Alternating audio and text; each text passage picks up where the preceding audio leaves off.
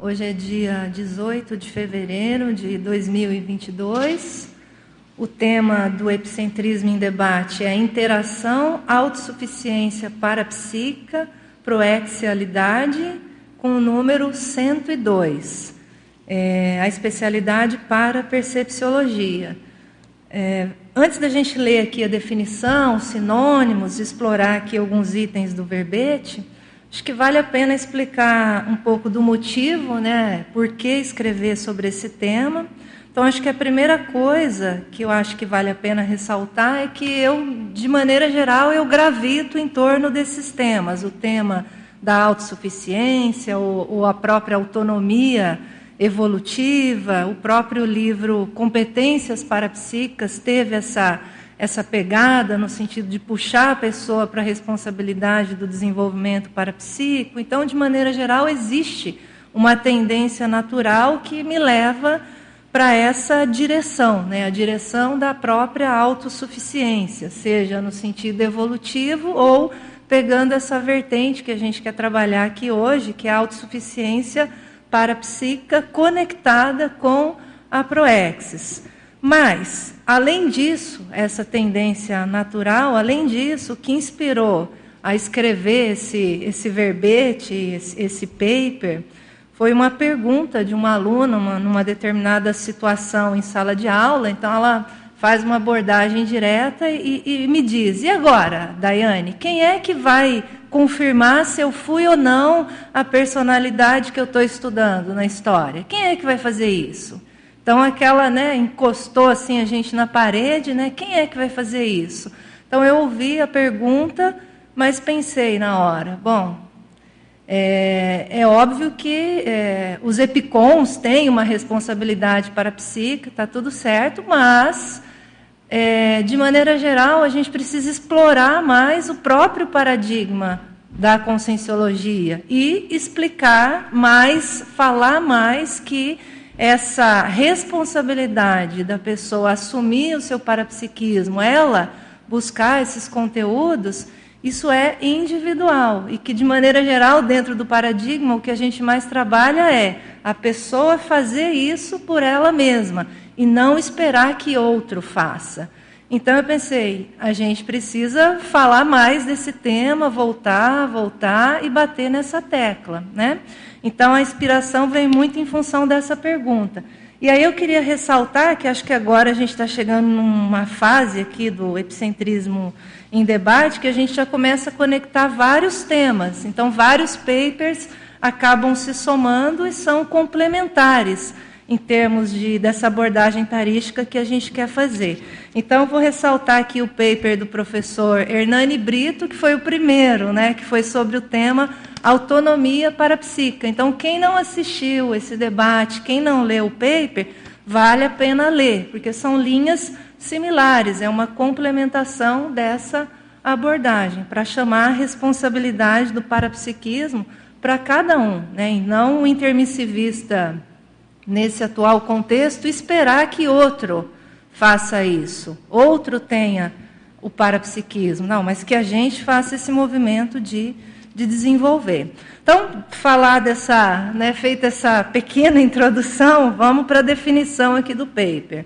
Então, a interação autossuficiência parapsíquica, proexialidade, é o entrelaçamento evolutivo da autoconfiança teática vivenciada pela Consim a partir do conjunto de cognições e habilidades extrasensoriais, com a capacidade de realização da autoproexis, assumindo e exercitando lúcida e cosmoeticamente a condição de autoliderança parapsíquica e interassistencial. Então, sinônimos aqui, a interrelação autossustentabilidade para perceptiva, autoproex, para psica, a dissociação independência para psica, proexialidade, interação autonomia para psica, proexialidade. Aí na contextualização, alguns elementos que vale a pena aprofundar, sob a ótica da autoproex para psica, vários elementos podem ser elencados ao modo de possíveis práticas ou itens prioritários, tais como os dez temas dispostos em ordem alfabética. o abertismo parapsíquico. Esse é um verbete até da Adriana Lopes, ali na referência saiu como do professor Valdo, mas depois a gente corrige.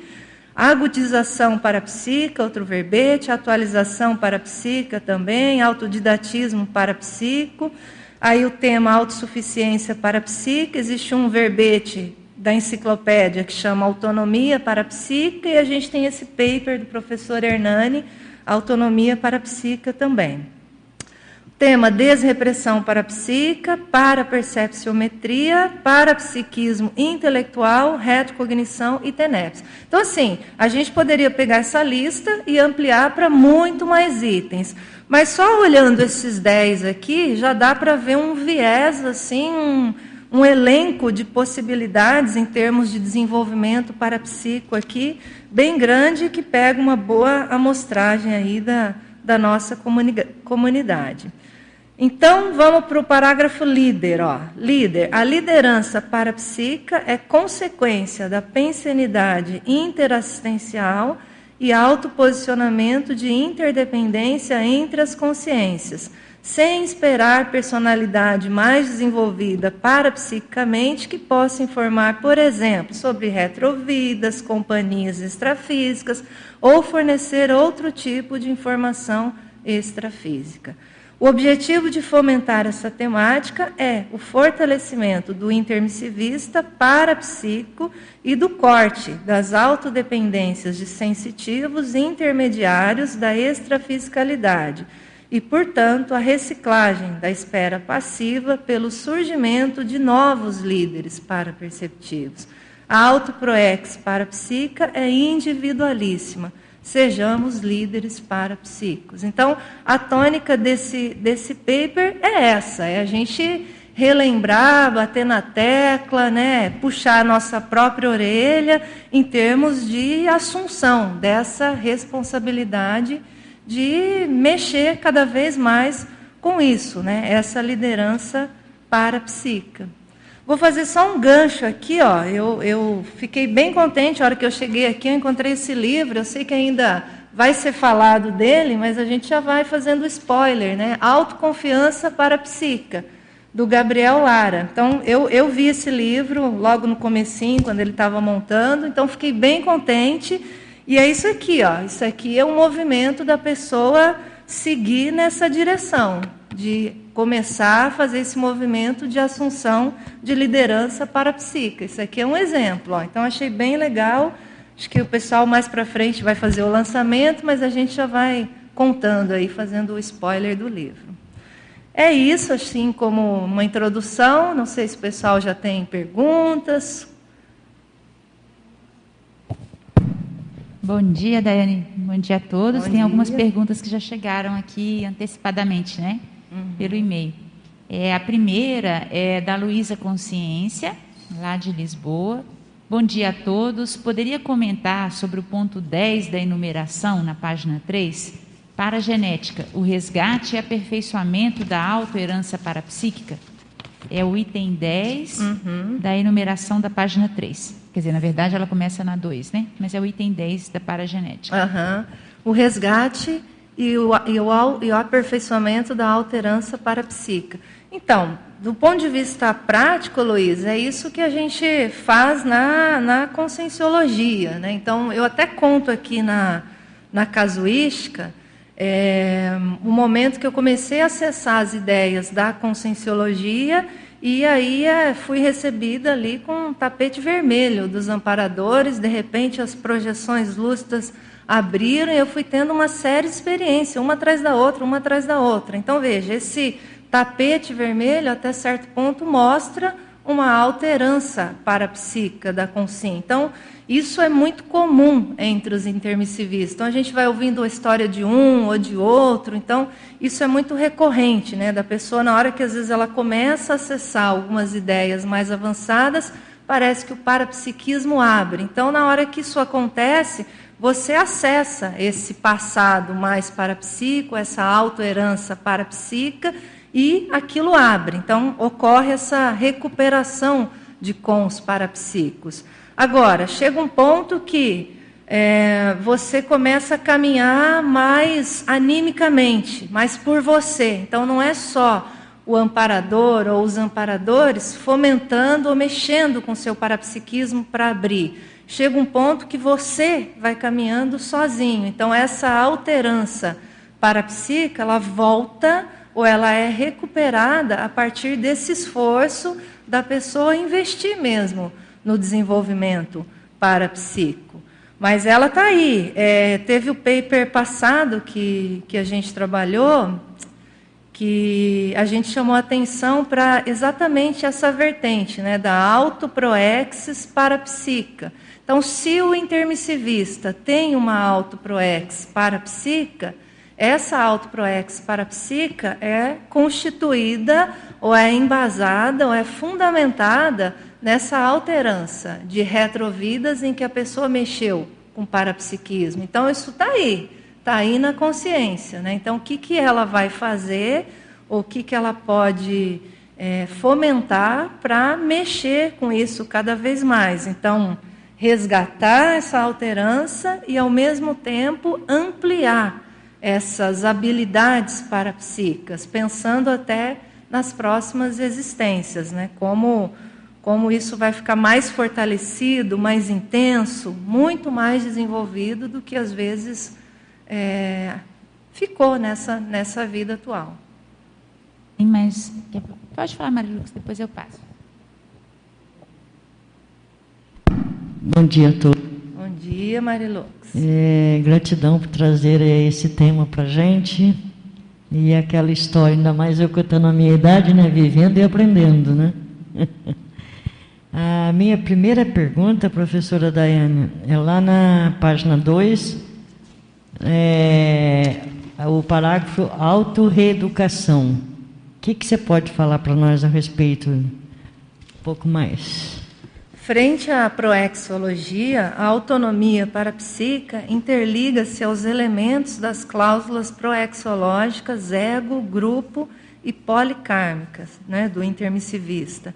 Cabe lembrar aqui o fato de a expansão da conscienciologia não prescindir do alto parapsiquismo. Então, é uma lembrança bem, vamos dizer assim, direta e, ao mesmo tempo, prática para a necessidade da gente fazer exatamente esse movimento de assunção dessa liderança parapsíquica, dessa autonomia ou dessa autossuficiência parapsíquica, em todos os níveis, seja no sentido egocármico, da gente mexer ali com os nossos, com o desenvolvimento dos nossos trafores, e aí a gente pode pensar é, em trafores que vão muito além desses trafores que são comuns, mas também trafores parapsíquicos, trafores mais avançados, né, trafores que às vezes, quando muito fixados, vão se tornar às vezes atributos da consciência, ela já nem perde mais aquilo, aquilo já está na natureza da pessoa. Então veja, isso é uma responsabilidade egocármica, que envolve diretamente esse campo parapsíquico. Você estava né, naquele último que eu apresentei, que a gente fez uma associação com os trafores, que o professor Valdo faz aquela menção. Né? Os trafores, eles têm base, dos trafores atuais, têm base parapsíquica. Então veja, essas coisas estão todas conectadas. Às vezes você pega uma lista de 200 trafores, a pessoa não associa diretamente com o parapsiquismo mas é uma responsabilidade dentro da nossa ProEx, né, a parte egocármica, fazer o desenvolvimento disso, mas levando até para um nível maior. Né? Então, olha o parapsiquismo aí inserido. Aí vão entrar, o, vai entrar o desenvolvimento dos, do trafal, né? Aqui são traços positivos, que às vezes a gente tem pouquinho, mas que pode chegar num nível mais avançado. Também está no contexto egocármico a superação do megatrafar. Né? Então, olha só, como é que a gente descobre qual é um megatrafar? Você pode usar a conscienciometria, você pode usar a consciencioterapia, mas às vezes a pessoa descobre um megatrafar a partir de uma retrocognição. Olha o parapsiquismo aí inserido. Então, aquilo escancara para ela, às vezes, aquele traço ó, que é milenar. Então, uma responsabilidade egocármica e mexendo com o parapsiquismo. Então, veja, ó, é egocármico. Aí você vai pensar no grupo. pensando em termos de cláusulas da PROEX. O grupo, ó, livro, ó, GESCOM. Isso aqui atende um monte de gente, ó, autoconfiança para psique. É um monte de gente que chega e fala: ah, mas eu não confio no meu parapsiquismo. Ó, agora a gente já pode indicar o livro. Então, veja, a GESCOM já entra aí como um trabalho grupocármico, então já está saindo do ego. Tem parapsiquismo aqui envolvido na hora que a pessoa faz o livro dela? Tem. Tem inspiração de amparador, ela capta ideias, né? Enfim, está tudo aí. A liderança que a gente vai assumindo na conscienciologia, tarefas, funções, projetos, já vai envolvendo mais o grupo. E, numa forma mais avançada que o policármico, um item policármico, quando a gente olha aquele verbete cláusula pétrea, é, um item é exatamente a expansão da conscienciologia. Esse é um item policármico. Então aí a gente pode pensar o que, que nós estamos fazendo, qual é o, a faceta, a parte que a gente assume da expansão da conscienciologia, um item policármico. Então, tem como a gente mexer com a expansão da conscienciologia sem mexer com essa liderança parapsíquica, sem isso estar tá vinculado ao contexto da proexis? Eu acho muito difícil. Então, veja, então essas coisas estão, muito conectadas, às vezes a gente vai deixando um pouco de lado, mas está tudo aí e o parapsiquismo funciona, funciona. Então, quanto mais a gente fizer esse movimento de assumir isso, em termos de uma liderança mais cosmoética, mas nós vamos caminhando aí com essas cláusulas, ego, grupo e policármicas. Não sei se eu respondi, Marilux. Não, está ótimo. E eu queria aproveitar também que eu achei um item assim bastante é, relevante para a gente falar, para as pessoas criar mais um pouco de autoconfiança, né? Seria na, na enumeração o número 2, o item 2 dos 12 efeitos, o 2, a autocriticidade. Uhum. O treinamento contínuo da análise do conteúdo dos parafenômenos, reduzindo os riscos de má interpretações nos extrapolacionismos parapsíquicos por parte dos amparadores extrafísicos. É, aqui a gente poderia até colocar diferente, né, se quisesse. Então, é esse, essa autocriticidade ou esse treinamento da gente mexer com conteúdo de parafenômenos para todo tipo de parafenômeno, não só a extrapolação. Mas aqui eu quis destacar por quê? Porque às vezes a pessoa tem um extrapolacionismo e ela fica eufórica demais com aquilo.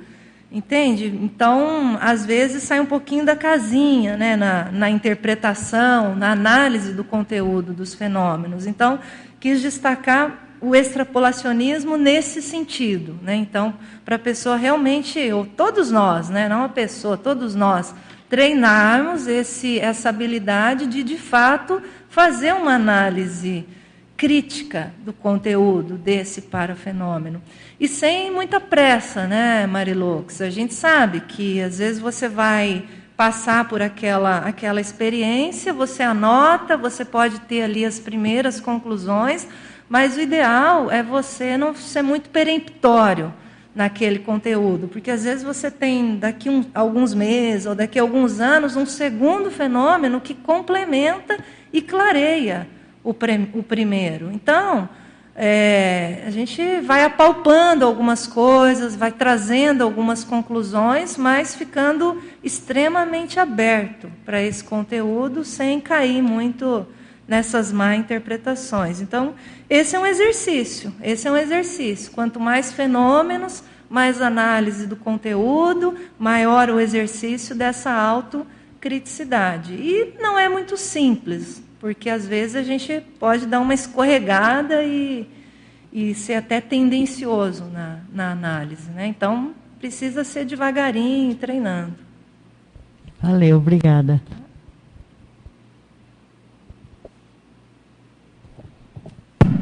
Tem mais uma. São, na verdade, são algumas perguntas numa só, do Eduardo Dória, de Curitiba. Bom dia, professora Daiane. Gratidão por nos trazer essa dobradinha sinérgica da nossa autossuficiência parapsíquica crescente com a proexialidade pessoal e grupal. No item é, elementos da contextualização, então na contextualização na epígrafe elementos, né? A segunda, é, números 2, 3 e 6, na enumeração que está, na verdade, né? Então, uhum. números 2, 3 e 6. Como podemos otimizar a agudização parapsíquica e realizarmos a atualização do nosso parapsiquismo a cada ressoma, tendo o afunilamento somático inevitável? Essa é a primeira, depois tem mais umas. Uhum, é, ele realmente ele faz perguntas compostas, né? Então vale a pena, Eduardo, depois você pegar esse verbete aqui, agudização parapsíquica, um, verbete do professor Valdo, e ele traz ali uma, uma listagem bem interessante. Então, a agudização parapsíquica, trazendo aqui para o nosso universo, ela vai se processar à medida que a pessoa vai colocando o seu alto esforço ali para funcionar para desenvolver o parapsiquismo. Isso envolve repetição. Então, gente, é a repetição do estado vibracional, é a repetição de você estar tá engajado ali na, na TENEPS, é a repetição de você participar das dinâmicas parapsíquicas, é a repetição de você estar tá vinculado a certos laboratórios. Então, a agudização parapsíquica ela só vai acontecer no nosso universo a partir desse movimento de repetição, repetição, repetição, repetição, e aí você vai dominando essas habilidades. Né? Então, é uma forma da gente trabalhar com isso. Então, associada a essa agudização, a gente tem um outro verbete, que é a atualização parapsíquica. Esse é um verbete muito bom, que eu considero, já até conversei com a Giovana sobre isso, é dela, Giovana Biondi, tem também ali uma listagem muito boa, no sentido de algumas, um, de algumas coisas que dentro do parapsiquismo a gente já pode abrir mão. Né? Então, ela traz ali uma listagem, vai pegando diferentes linhas místicas do parapsiquismo e coisas que às vezes a pessoa, pela experiência dela, aquilo ainda está muito arraigado, mas hoje, dentro do paradigma consciencial, ela já não precisa mais disso. Então, essas coisas caminham juntas, né? Você vai agudizar o parapsiquismo num nível cosmoético à medida que essa atualização parapsíquica vai se processando. Então, não dá mais para você fazer o EV e ao mesmo tempo acender uma vela. Não dá mais para você fazer TENEPS e estar tá ali trabalhando com amparador e você, né, e na igreja. Né? Então, estou colocando coisas bem grosseiras. Né? Então, veja, é, são coisas que, inevitavelmente, o movimento de desenvolvimento parapsíquico, cosmoético, faz a pessoa também, ou, ou, ou leva a pessoa a esse movimento de reciclagem e corte dessas coisas mais antigas, que às vezes são milenares. Né? Então, isso é associado, tá bom? Então, eu vou ser bem franca com você, tá, Eduardo? Eu, eu só vejo o parapsiquismo agudizar mesmo no nosso nível evolutivo se de fato a pessoa começa a abrir mão dessas, desses misticismos, essas gurulatrias que estão arraigadas, senão fica marcando passo esse parapsiquismo. Ele não abre mais, ele não agudiza mais, porque a pessoa está presa e corre-se o risco dela chegar ou cair em má interpretação, igual a gente estava falando aí anteriormente. E associado com o item 6, desrepressão parapsíquica.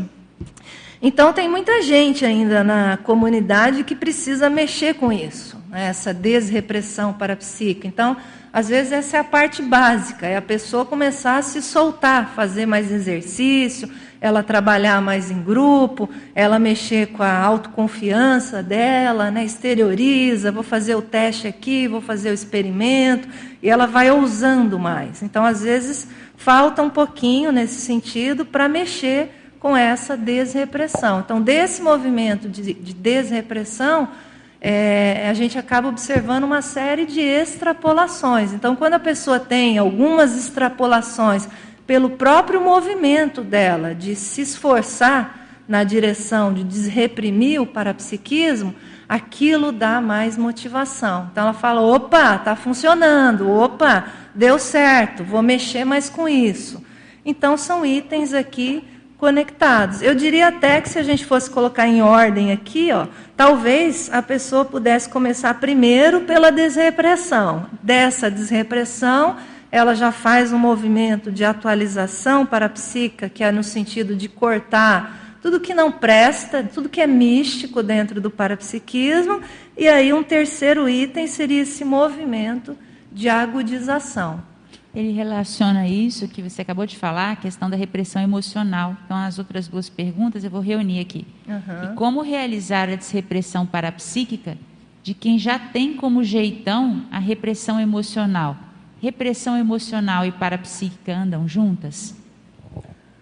Podem andar juntas, mas aí eu, eu diria que a gente precisa usar o que, o que tem aqui na comunidade para a gente fazer reciclagem. Então, por exemplo, eu também tenho as, os, meu, os meus níveis de repressão emocional, mas eu fui fazendo um movimento ao longo do tempo para mexer com isso. Estou até vendo aqui o Ivo, o Ivo foi um dos meus consciência terapeutas. Né? Eu passei lá na, lá na consciência terapia, fui lá nas sessões, fui mexendo, técnicas, né? Chama atenção aqui, puxa a orelha ali. Então, veja, é um movimento de reciclagem.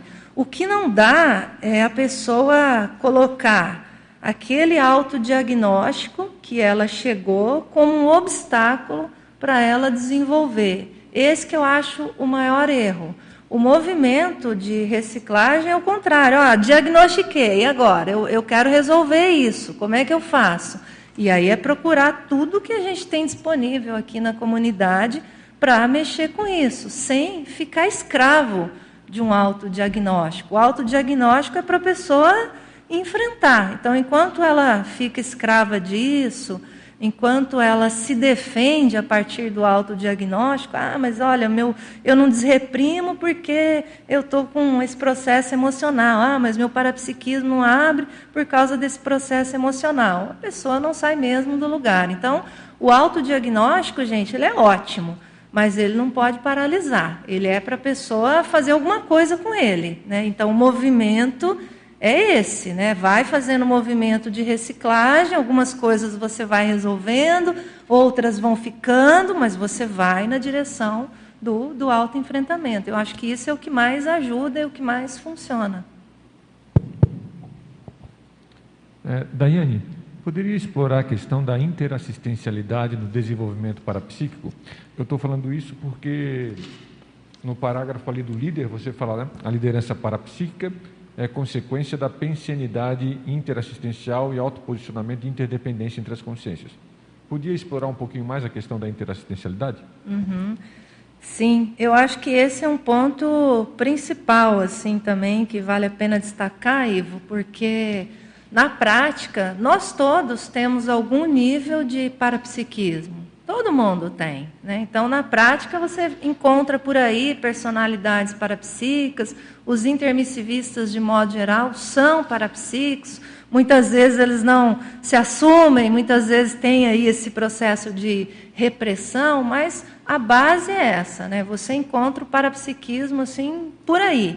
Agora, qual é o diferencial que eu acho que pode levar para essa agudização maior, para essa assunção mais responsável dessa liderança parapsíquica. Para mim, exatamente a pérola é a interassistencialidade mesmo, tá? Por quê? Porque aí você já tem uma meta mais qualificada, então todo o seu desenvolvimento, toda a sua pensanidade, o seu, as suas energias confluem para aquele direcionamento, para aquele foco. E aí, a partir do momento que a nossa, a nossa intencionalidade está alinhada com isso, a tendência é o parapsiquismo expandir. Né? Então, é, é, quase que um resultado inevitável. Né? Existe uma tarefa a ser feita, o nosso foco, a nossa intencionalidade está bem dirigida para aquilo, automaticamente o parapsiquismo abre. Então, assim, você faz força no sentido do desenvolvimento, no sentido da técnica, no sentido da repetição. Mas o foco interassistencial, ele precisa dirigir mesmo a confluência dessas forças. E isso é que, na prática, faz abrir o parapsiquismo. Então, a gente, às vezes, vai olhando para a nossa história e você vai vendo determinados momentos, determinadas situações ou ocorrências em que é, você ficou mais fixado, a sua intencionalidade estava muito fixada em algo muito interassistencial. E aí, quando você estava bem alinhado, você vê nitidamente como o seu parapsiquismo abriu. E a gente também tem aquelas ocasiões que você sabe nitidamente, ah, não, a intencionalidade não estava tão, não estava. Você sabe, ah, não estava tão alinhada e não abriu tanto. Então, isso qualquer um que que, vamos dizer assim, está acostumado com algum movimento de autopesquisa, consegue colocar na mesa essas ocorrências e analisar com bastante realismo isso. E aí dá para dá pegar. Né? E aí eu não estou excluindo, Ivo, aquele, aqueles momentos assim, que também é uma outra variável que dá para a gente incluir, que é, às vezes você está muito focado em algo interassistencial, mas às vezes a sua lucidez ela não fica tão aberta, porque às vezes a gente não tem a devida estrutura emocional para aguentar aquilo lucidamente. Então, às vezes você faz ali o trabalho, mas você é apagado ali no contexto. Né? Então, às vezes você não percebe que o parapsiquismo abriu. Né? Mas aí tem é aquele dever de casa que a gente está fazendo ao longo do tempo. Às vezes tem alguma estrutura emocional que ainda precisava ser melhor alinhada para lucidez abrir e você conseguir perceber ali até onde estava indo aquele trabalho, né? até o efeito daquele trabalho, daquela função ali interassistencial. Posso aproveitar? Bom dia a todos, parabéns, professora Daiane. Obrigada. E aqui na, página 1 da contextualização, você traz no item 8 para psiquismo intelectual. Eu acho bem interessante, assim, importante, é, porque eu estava avaliando assim, muitas pessoas chegam, né, na conscienciologia, vocês têm alguns motivos, né, pelo que veio, por doença, ou porque tiveram algum insight, enfim, né, mas o meu caso, né, eu tinha muito para fenômenos antes de, de conhecer a conscienciologia, né, e Daí, chegando aqui, a minha assim grande meta sempre foi esse parapsiquismo intelectual, que eu percebi que a partir desse momento, quando eu comecei a fazer todo o estudo do meu parapsiquismo, por ser muito cheio de fenômenos que eu não entendia, esses parafenômenos, no caso, né?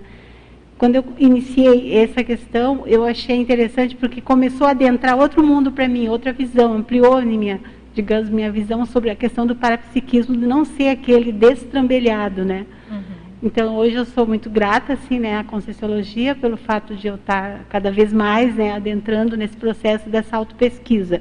Então, eu queria que você ampliasse para gente sobre essa questão do, desse parapsiquismo, quando, quando que é o momento, assim, até da gente iniciar, né, essa pesquisa para ajudar bastante, né, a gente nesse, nesse momento aí, né?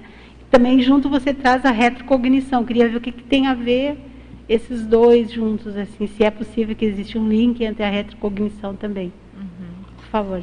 É, vamos, vamos pelo primeiro aqui, o parapsiquismo intelectual. Né? Você perguntou quando começar essa pesquisa. Eu acho que é, é logo, né? É logo de início, né? Então, assim, a pessoa, é, vamos dizer assim, o parapsiquismo intelectual, ele está no escopo da própria conscienciologia, de modo geral, ele está relacionado com todo o paradigma consciencial. Né? Então, o ideal é que a pessoa estude e entenda isso.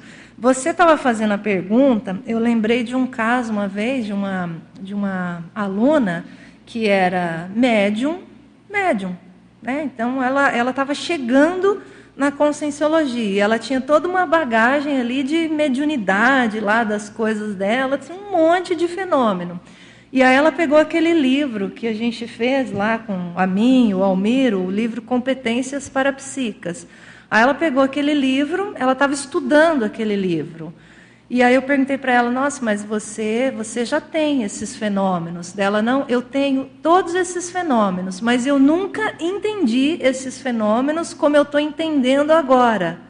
Entende? Então aí ela começou a discernir, ela começou a dar nomes para aquilo que ela vivenciava, ela começou a entender em outro nível aquilo que ela foi tendo ao longo da vida e ela começou a fazer vários daqueles exercícios, que ali tem alguns exercícios individuais, ela começou a fazer vários daqueles exercícios sozinha.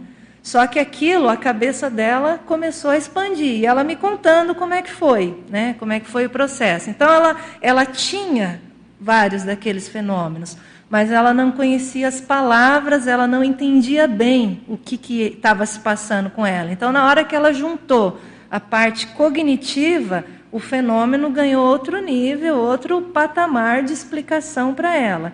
Então, aí você vê uma junção né, da intelectualidade com a parte parapsíquica.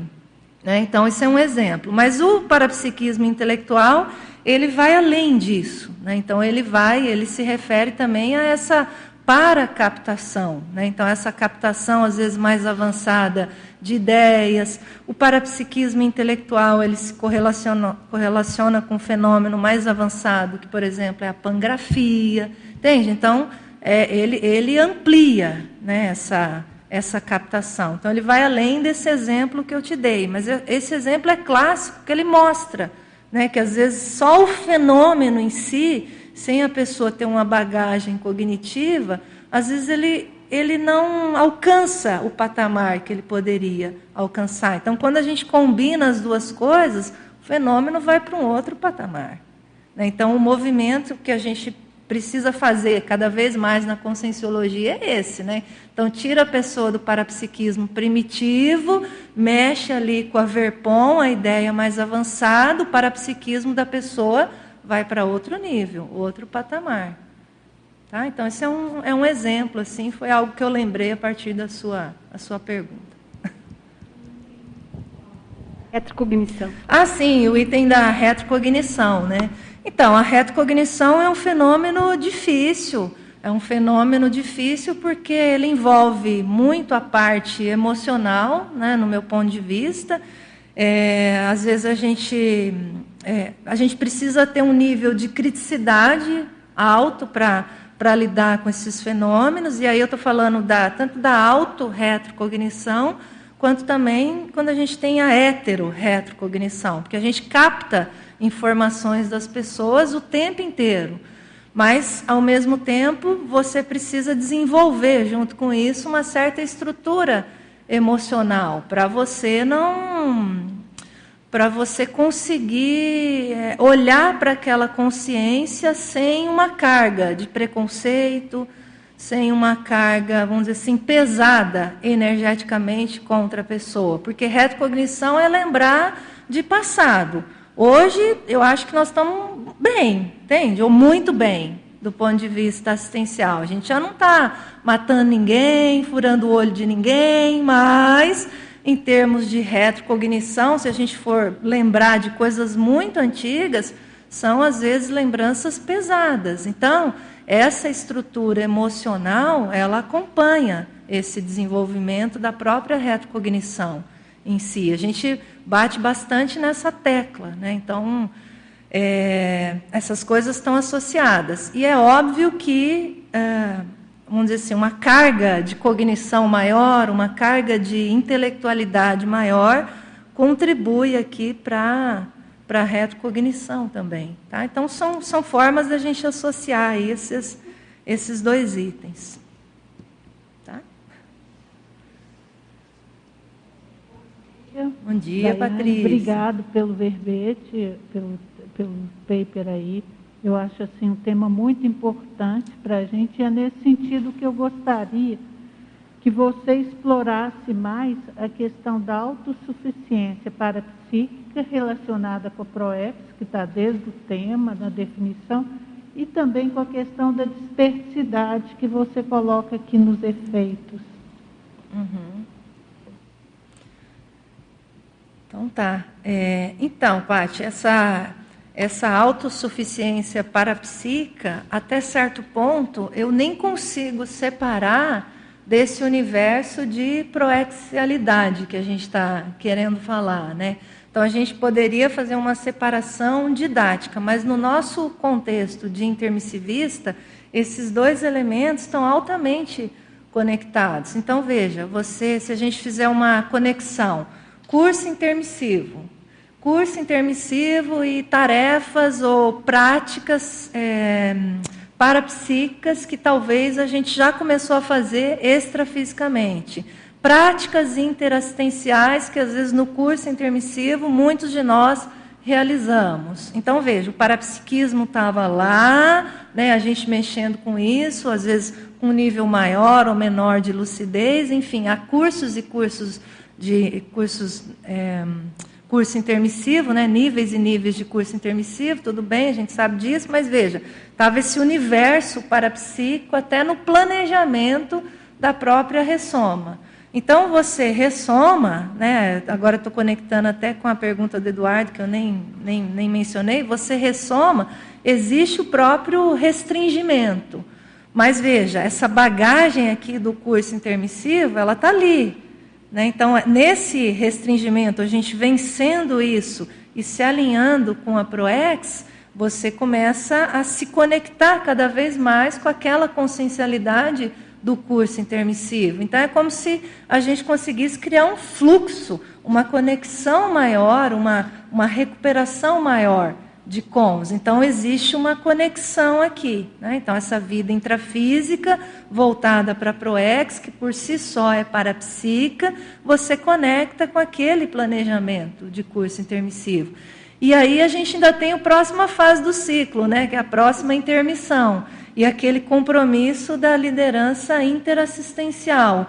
Então, ó, intermissão, vida humana, próxima intermissão conectada. Como é que a gente amplia essa visão de lucidez? O parapsiquismo está aqui no meio.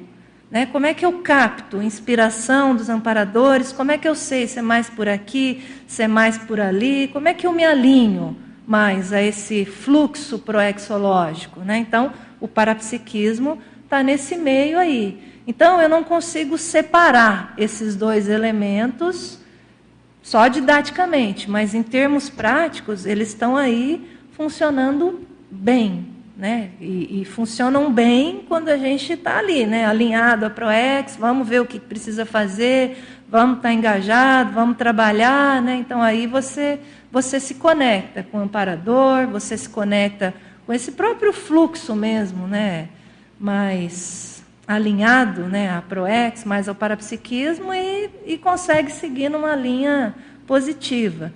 E aí a desperticidade eu acho que vem qualificar, ela é um meio, né? ela vem qualificar, ela é um elemento meio aí da nossa programação existencial que você vai cortando essas influências assediadoras e o seu parapsiquismo tem condições de funcionar num nível muito mais amplo, né? num nível muito mais, eu vou usar a palavra purificado, ou mais limpo, ou menos contaminado, do que numa condição que a gente ainda não entrou na desperticidade. Né? Então, a desperticidade, para mim, ela é um meio dentro desse universo aí da, da Proexis, mas que qualifica essa, essa autossuficiência parapsíquica. Não sei se eu expliquei ou se eu confundi. Excelente, não, muito obrigada, foi muito bom. Daiane, queria agora aproveitar e voltar à questão que o Ivo tinha falado antes.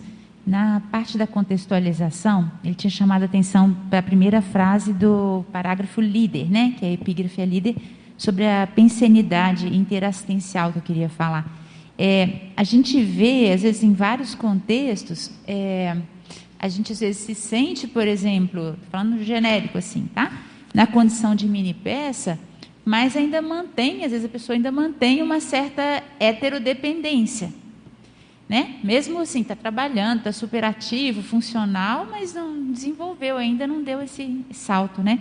Então, nessa questão da pensenidade, que eu concordo com você, acho que quando a gente está mudando os pensamentos, os pensenes, no início, principalmente no processo consciência terápico, tem um certo estranhamento positivo. Mas sou eu mesmo que estou. É, geralmente a gente associa a mudança de pensamento a algum caso de intrusão pensênica. Sou eu que estou pensando ou está sendo pensado? Uhum. Mas existe um processo de expansão da forma de pensar, positivo, né, de reciclagem, que às vezes, quando a gente está mudando aquilo, não é algo tão habitual. Você está aprendendo um outro patamar. Né?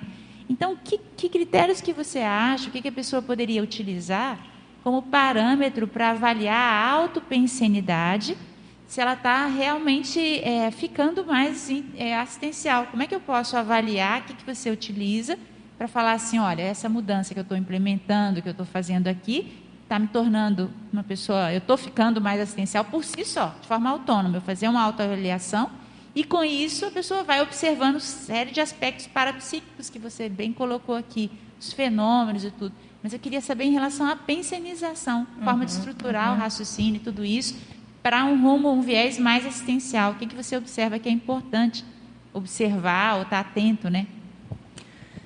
É, vou tentar falar em termos práticos assim e tentar responder em cima do que eu, que eu tento fazer, tá, Ana?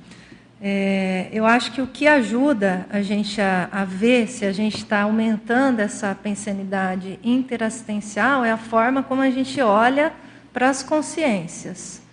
Então, a gente pode lembrar como a gente olhava para as consciências antes da conscienciologia, depois, quando a gente começou a se engajar na conscienciologia, e hoje, né, depois de muitos anos aí de voluntariado. Então, como que a gente olha para essa consciência? Como que a gente entende o posicionamento dessa consciência? Então, assim, ela está falando isso por quê? Né? O que está faltando? nela, né? O que, que ela ainda não entendeu, né? O, é, ou por que, que ela está se manifestando dessa forma. Então, quando a gente tenta entrar no universo da consciência, né, daquelas pessoas que a gente interage, tenta entender o porquê disso, eu vejo que isso é uma forma, é, uma, é um elemento que ajuda a gente a avaliar essa nossa autopensenidade interassistencial. Né? Então, por quê? Porque a gente busca o entendimento da consciência. Então, cria-se uma empatia maior. Né? Então, isso não significa que você vai deixar de fazer atares, isso não significa que você vai deixar de fazer o seu posicionamento, né, de chamar atenção para, às vezes, algum aspecto que você viu que não está muito ajustado. Isso não significa né, que o fato de você ter esse entendimento que você vai, tipo, ah, então não entendi a consciência, ah, então não vou falar nada e não vou fazer nada, né? Então são coisas diferentes. Mas eu avalio muito ah, essa minha, o crescimento dessa minha pensanidade à medida que eu consigo entrar mais no universo daquela pessoa e tento entender por que, que ela é assim. Entende? Então, ao entender isso, eu consigo, às vezes, quando eu tenho tempo, tá? Porque às vezes é tudo muito rápido, eu consigo, às vezes, criar uma melhor abordagem para puxar a pessoa ou esclarecer a pessoa em algum ponto. Né? Então, esse é um mecanismo que eu uso. E aquele questionamento sempre, né? Será que eu não estou sendo muito dura com a pessoa? Será que eu não estou passando muito a mão na cabeça da pessoa? Será que a minha abordagem ela está é, interligada com os amparadores? Será que o amparador ele faria isso? Entende? Então, assim, aí são reflexões constantes. Então, se elas são constantes no meu universo, eu avalio como um crescimento de pensanidade interassistencial. Entende? Porque às vezes a gente pode ter algumas atitudes assim que elas são muito, às vezes, convencionais, entende? Elas estão muito ligadas ao que a sociedade faz. Mas aí você parar e pensar, bom, então peraí, deixa eu fazer aqui uma reflexão. O que o amparador faz, faria? Ele, ele teria uma abordagem assim tão dura? Ele seria assim tão intrusivo? Ele, ele forçaria a pessoa a fazer algo só porque ela, ela não está vendo que isso é melhor para ela, mas ele forçaria ela a fazer isso? Entende? Então, assim, aí você começa a fazer algumas reflexões nesse sentido. Eu acho que nesse momento a gente se conecta muito mais com o amparador e às vezes a gente dosa um pouco a nossa, a nossa manifestação, o nosso ímpeto. E aí, ao fazer isso, eu penso que a gente entra numa pensanidade mais interassistencial. Mas isso não quer dizer que a gente perca a nossa linha tarística. Eu, eu acrescentaria a questão é, da vivência real, né? do binômio da admiração discordância, né? Uhum. Que aí entra na condição discordo, me posiciono, falo, coloco o que for possível mas não quer dizer que você não deixe de admirar o que tem de positivo ali, uhum. não fica rotulando tanto, polarizando tanto, né? É, exatamente. Então, assim, veja, é, a gente, as consciências, elas são, assim, impressionantes, né? Quando você entra no universo para entender, né, como ela funciona, nossa, é algo, assim, que, que chama atenção. Então, eu acho que esse movimento da gente estudar cada vez mais as consciências, e aí eu gosto do estudo da retrocognição por isso, eu acho que vai ampliando também, até certo ponto, essa nossa pensanidade interassistencial. É, é, muito, é muito curioso isso. A, a retrocognição, acho que ela permite ver, nossa, como eu pensava pequeno, né? como meu universo era micro e agora Exato. não é que está por cima de tudo, mas que como melhorou, né? Exato, não, e às vezes você fala, não, mas a pessoa ela estava muito pior, gente. Agora ela está muito melhor. Entende? Então, assim, aí você também começa a, a, enxergar mais os pontos positivos da pessoa. Então, às vezes, se a gente tira essa visão multiexistencial, às vezes a gente fica muito aqui agora, né? Nossa, mas não está funcionando bem ainda, vamos exigir, vamos exigir. Mas veja, às vezes a pessoa chegou num ponto que ela está muito bem perante o passado. Então a gente já pode bater palma para isso, mas obviamente que a gente faz o movimento de puxar, ó, você chegou nesse ponto, mas ainda dá um pouquinho mais, né? Mas existe um entendimento de como a consciência era anteriormente. Então, isso ajuda na nossa pensanidade interassistencial. Eu acho que outra coisa que ajuda também é a idade, sabe, Ana? a gente vai ficando mais velho, assim, e falo né, por experiência própria, naturalmente você fica mais. você compreende melhor as pessoas, você compreende mais as consciências. E eu acho que o nosso, a nossa bagagem da conscienciologia permite isso. Mas não significa que a gente não tenha divergência. Nós vamos ter divergência. Mas a idade ajuda né, a ter esse, essa pensanidade. Professor Valdo, acho que algumas vezes a adolescência é uma doença que tem cura, né? É. Depois passa, né? É, tô brincando. Mas aí vamos pra... tem mais uma pergunta aqui da Nilza, lá da Alemanha. Ela fala o seguinte: excelente tema, professora Daiane. É, poderia expandir o item 9 da enumeração na página 3? É o item 9 para erudição, da página 3. Ela gostaria que você expandisse. Para erudição, é. Então, esse é um sonho de consumo, né, Nilza? Então, pelo menos para mim é, né, ó, para erudição, ó, o sinergismo avançado entre a intelectualidade e a para perceptibilidade. Então, aqui, ó, sinergismo avançado. A gente não está falando de qualquer é, sinergismo, de qualquer interação, não. A gente está puxando assim um pouquinho o nível no sentido aqui avançado. Então a gente começa às vezes a entrar nessa para erudição quando a gente junta é, essas nossas experiências parapsíquicas com um entendimento teórico maior aí que a conscienciologia nos oferece, aquilo que você faz, né, estudar a história do parapsiquismo. Então veja, esse, essa, essa bagagem, esse arcabouço de conhecimentos tende a aumentar. Então, quanto mais a gente conseguir juntar isso num nível mais avançado, mais nós vamos chegar nessa para-erudição. Então, isso aqui é, um, é uma meta, né? Eu acho super ousado. Você vê que eu coloquei até aqui nos itens básicos, né, nos efeitos evidentes iniciais da autossuficiência. Então, são iniciais porque em algum nível, na hora que a gente faz esse movimento, a gente já começa a, a ter esses percentuais de para erudição. Às vezes eles são baixos, mas quanto mais a gente investir, maior é o, o percentual que a gente pode atingir e aí sim vivenciar esse sinergismo avançado. Então, é, é, o sonho de consumo, Nilza. Não é só seu, é meu também. Daiane, você chegou a estudar, é, acho até que fica como uma sugestão para você, se acha que vale a pena ou não, né? Uhum.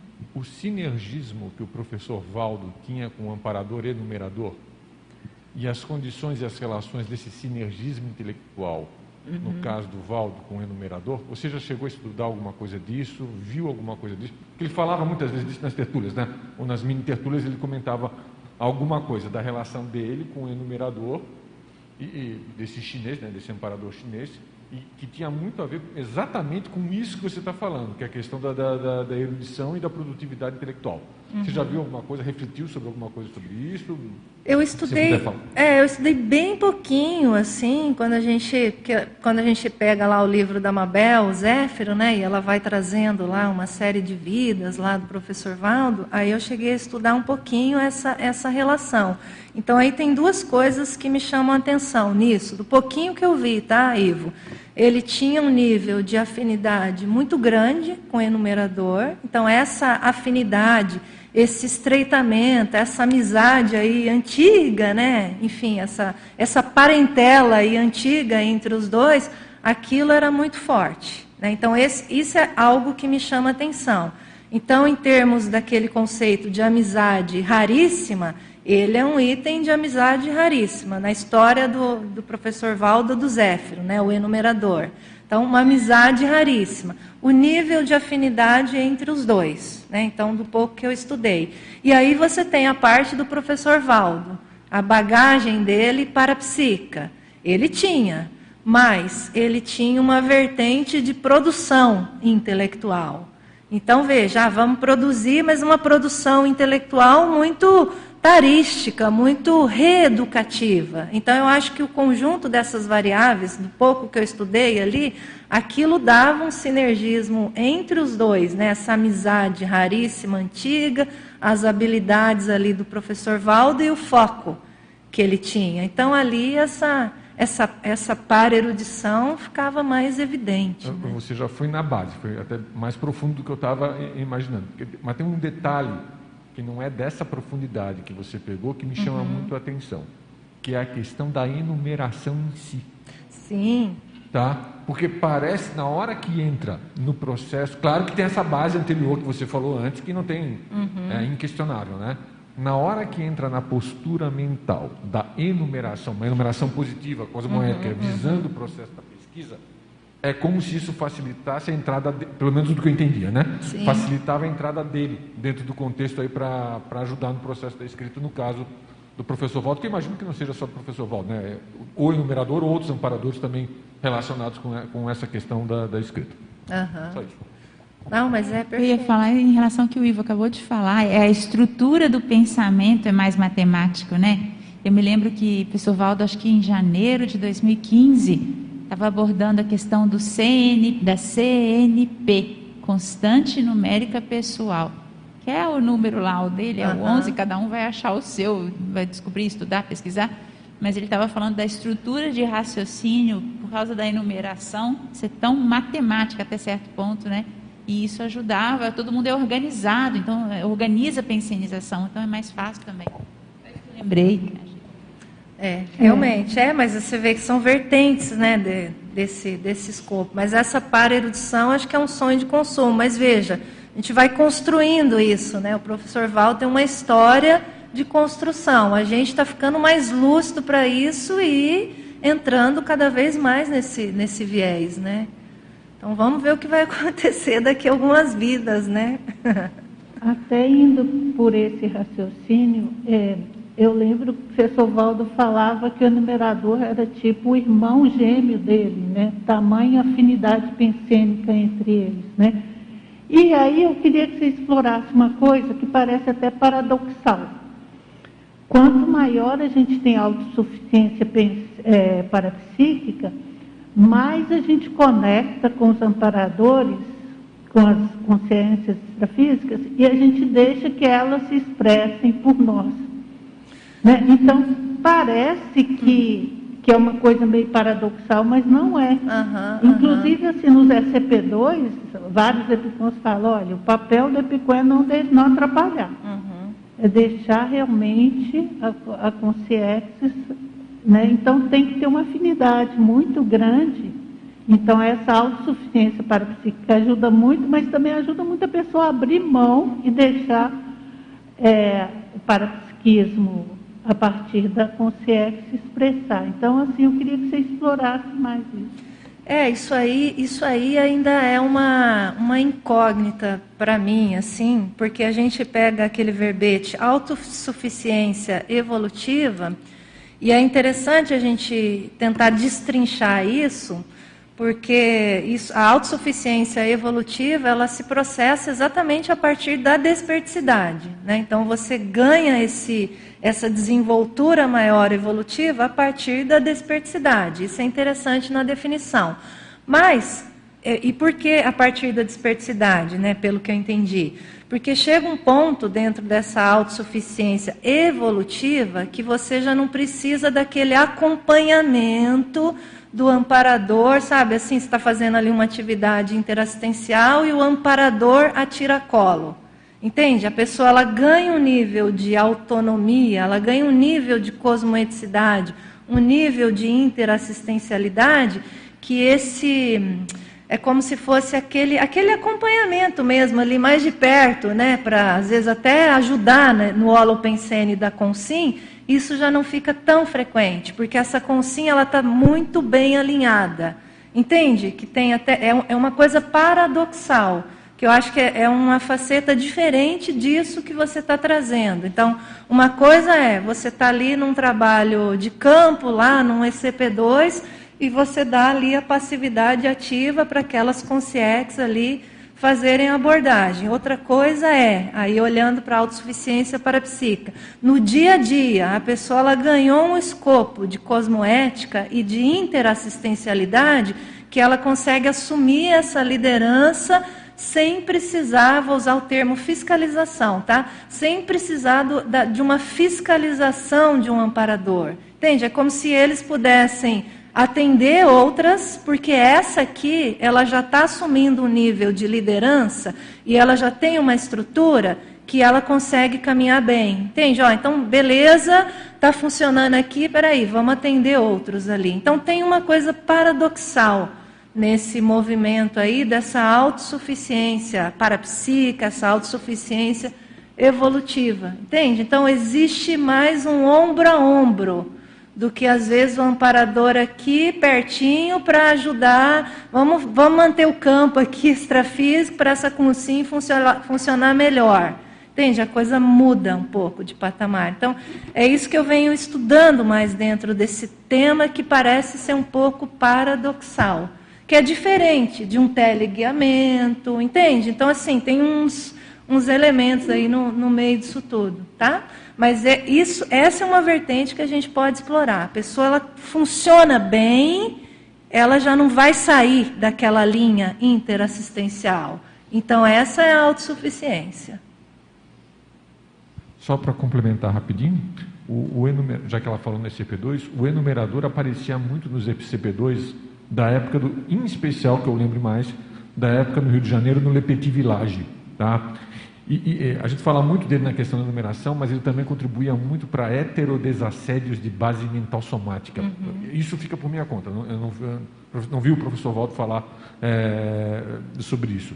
E ele ajudava muito, eu acho que mais ou menos nesse aspecto aí que, que, que você está tá colocando. Só isso. É por isso que ele falava do speed disk, termo da área da computação antiga, né? de organizar todos os arquivos.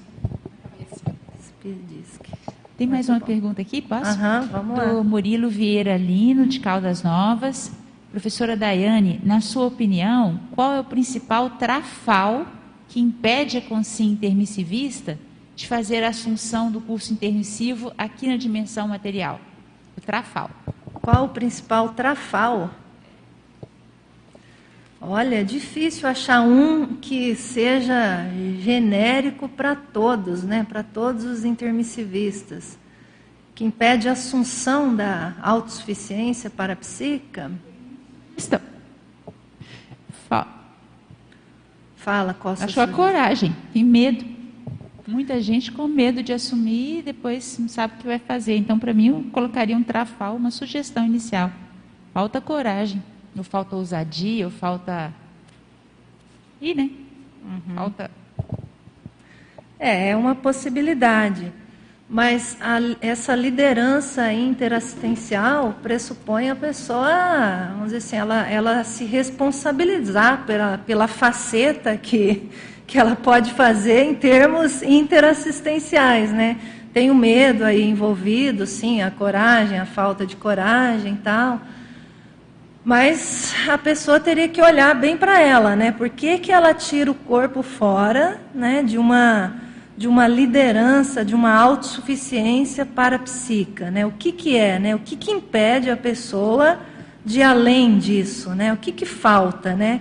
Eu, pode, ser o, pode ser o autodesassédio também, né? Enfim.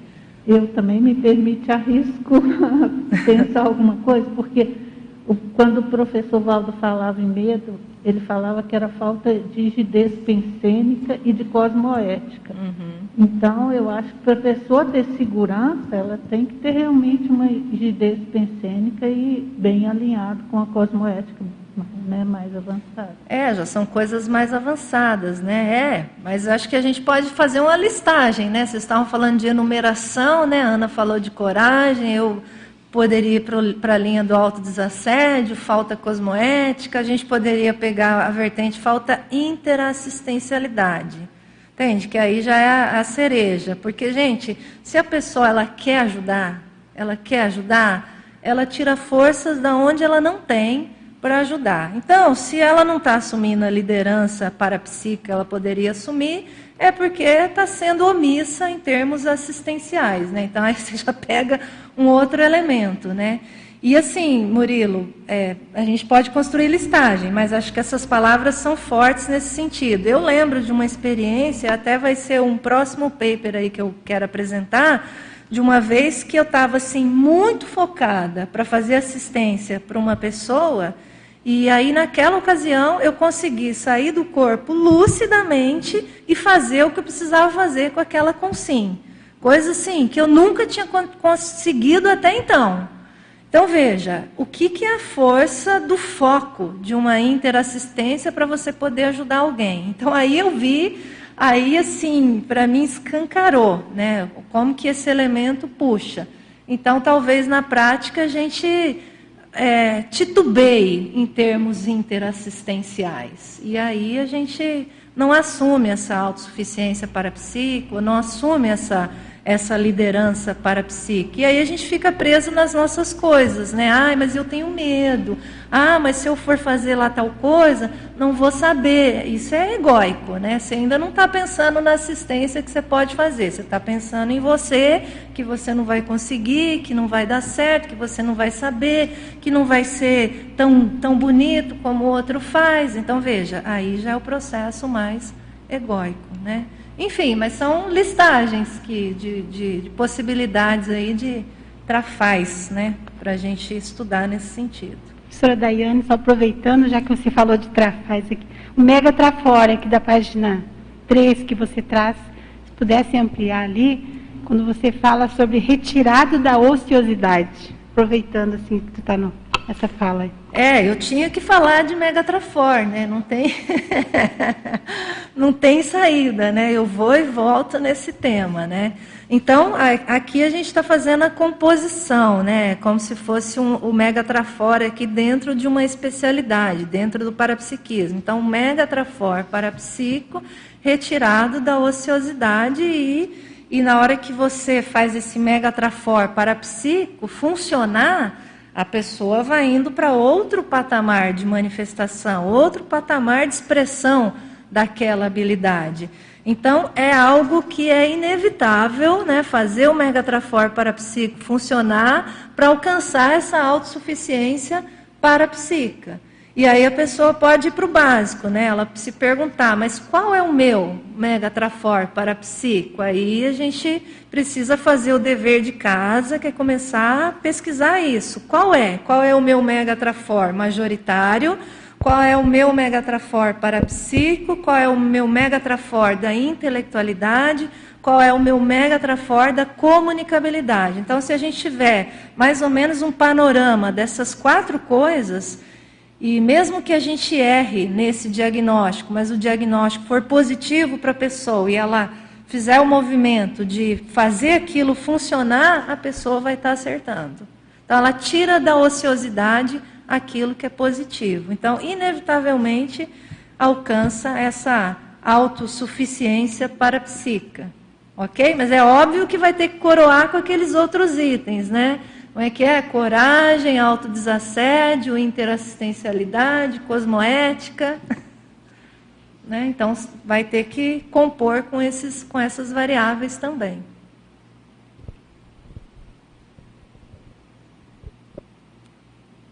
É, professora Daiane, na página 3, das 10 habilidades colocadas ali, é, você poderia ampliar para nós a número 1 e a número 2, a, a autotaquirritmia e a comunicação interdimensional? Aqui, né, é, Marilux, a gente está chamando atenção para aqueles parafenômenos avançados. Eu considero avançados. Então, é aquela visão, né? a autossuficiência parapsíquica do intermissivista, ela vai saindo daqueles elementos iniciais, então nós vamos vendo que aquilo às vezes já vai aparecendo na gente, maior ou menor expressão, mas existe lá aqueles megafocos mais avançados, que podem ser alcançados quando o indivíduo atinge esse nível de autossuficiência parapsíquica. Então a gente precisa olhar para o inicial, que às vezes é aquilo que a gente alcança, mas saber que tem coisas mais avançadas à frente. Então essa listagem ela chama atenção para esses itens. Então vamos tentar falar desses que você está tá chamando atenção aqui, né? Um é a autotaquirritmia. Então essa autotaquirritmia é a, é a instantaneidade, né, da manifestação, é a rapidez em que se processa ali a própria manifestação da, da consciência, de, de modo geral. Então a gente pode lembrar daqueles fenômenos que o professor Valdo contava, tá?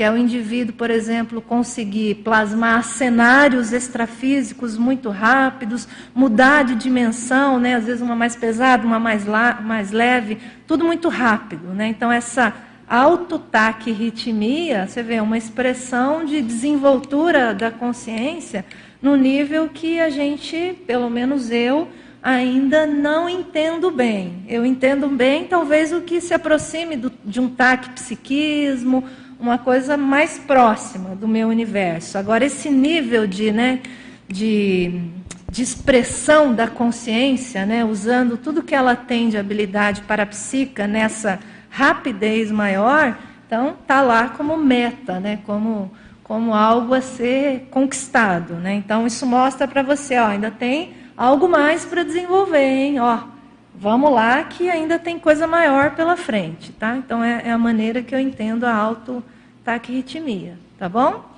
E essa comunicação interdimensional também é algo super avançado. Né? Então, quem já tem, por exemplo, um megatrafor da comunicabilidade, e a gente tem algumas personalidades aqui na conscienciologia que, sabidamente, você olha para a pessoa e fala: nossa, essa pessoa comunica muito bem. Né?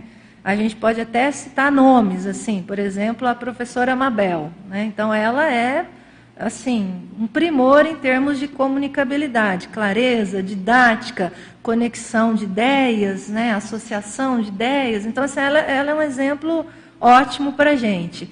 Então, ela, pegando esse trafor, ou esse mega trafor da comunicabilidade, conseguindo juntar com uma expressão cada vez mais qualificada do parapsiquismo, ela é uma personalidade que tem chance de atingir essa comunicação interdimensional cada vez mais evidente.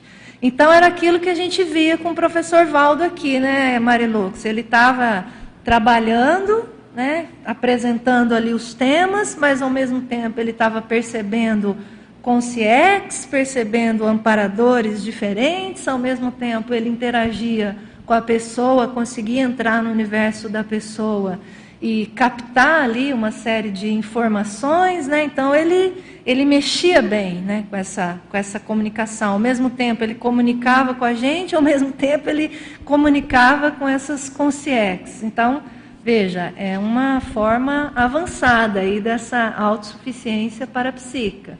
Mas é aquilo que eu te falei. Tem gente aqui que já tem um megatrafor da comunicabilidade que, se juntar cada vez mais com o parapsiquismo, chega nisso. É, agora... Então não é impossível, tá? Isso que eu quero dizer, não é impossível, tá? Então, você acabou de falar, né, do parafenômeno avançado. É, e você que estuda também um mega trafor, então tá, tá conjumina. O que, que você pode falar para nós aí das para-reuniões? Já fez alguma que você possa compartilhar com a gente? Para reuniões, né? Então, eu também eu queria pegar carona. Você fala para a gente do 5 também, para biografias de consciência. Aham, uhum, tá bom.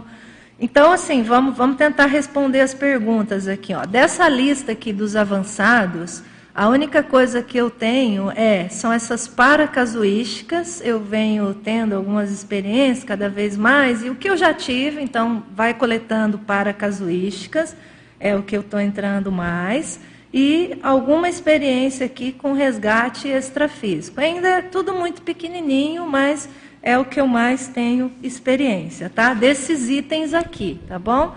Então, em termos de exemplarismo, mas é óbvio que assim, tudo ainda é muito pequeno diante do que significa exatamente isso tudo, tá? Aí o que, que seriam as. Você quer saber de qual, é, Marilux? As para-reuniões. Tá, as para porque eu acho que você ah, é uma tá. pessoa assistencial. Está sempre ah. ajudando, né, interagindo. Então, com certeza, eu, achar, eu penso né, uhum. que você deve ter, sempre ter alguma reunião para ver o que, o que tirar de aproveito ali para trazer para cá para nós. Então, eu não lembro de nenhuma para reunião que eu participei, tá? Lúcida, tá? O que eu tenho, às vezes, é alguma experiência que às vezes é mais onírica que às vezes eu estou em algum lugar, eu vejo que tem pessoas da comunidade, mas aquilo ainda está muito onírico. Como está muito onírico, eu ainda não, não, não alcancei, um, vamos dizer assim, aquilo num sentido de uma lucidez maior. Então, se está muito onírico, está muito misturado, eu deixo aquilo guardadinho, porque eu só vou contabilizar aqui quando eu conseguir ter uma rememoração lúcida se é que aquilo realmente se processou. Entende? Então, as experiências que eu tenho de para-reuniões, às vezes elas ficam muito nesse onirismo. Então, você está num lugar extrafísico, às vezes você está em locais aqui que lembram até o próprio ambiente do CAEC, pessoas daqui, mas com muito onirismo. Então, para mim, não conta ainda, tá? Então, está lá anotado, então precisa ter um nível de lucidez maior. Ok? Eventualmente uma pessoa ou outra vem e fala, né? Ah, te vi, você estava em tal lugar, tal. Mas aí foi a pessoa que percebeu, né? Então, para mim, vai contar aqui quando eu conseguir ter essa rememoração clara desses elementos, tá bom? Aí sendo bem franca com você, tá, Marilux?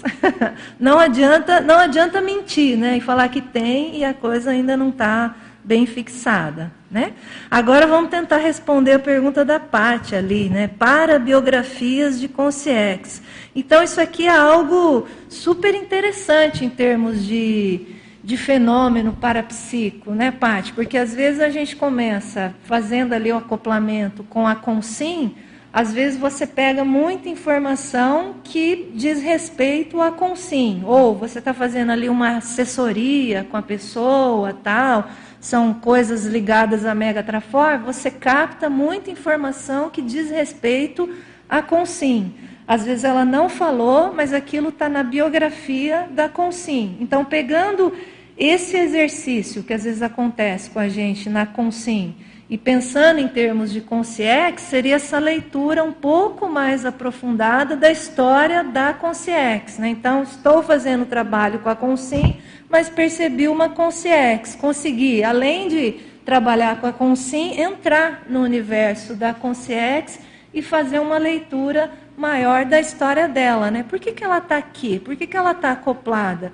Com essa consim? Qual é a relação, qual é a história, né, ou a para história dessa consciex que conecta com essa consim? Então eu acho isso assim o máximo para a gente conseguir entender né, o porquê dessas amizades extrafísicas, o porquê dessas afinidades.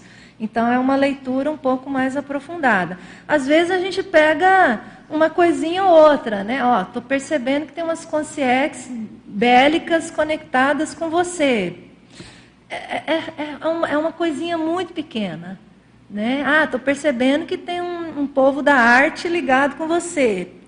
é muito pequeno ainda. Né? Então, essa para biografia de Concierge já é uma leitura um pouquinho mais aprofundada do contexto da Concierge. Mas primeiro a gente tem que perceber a Concierge, né? Não pode ter medo da Concierge.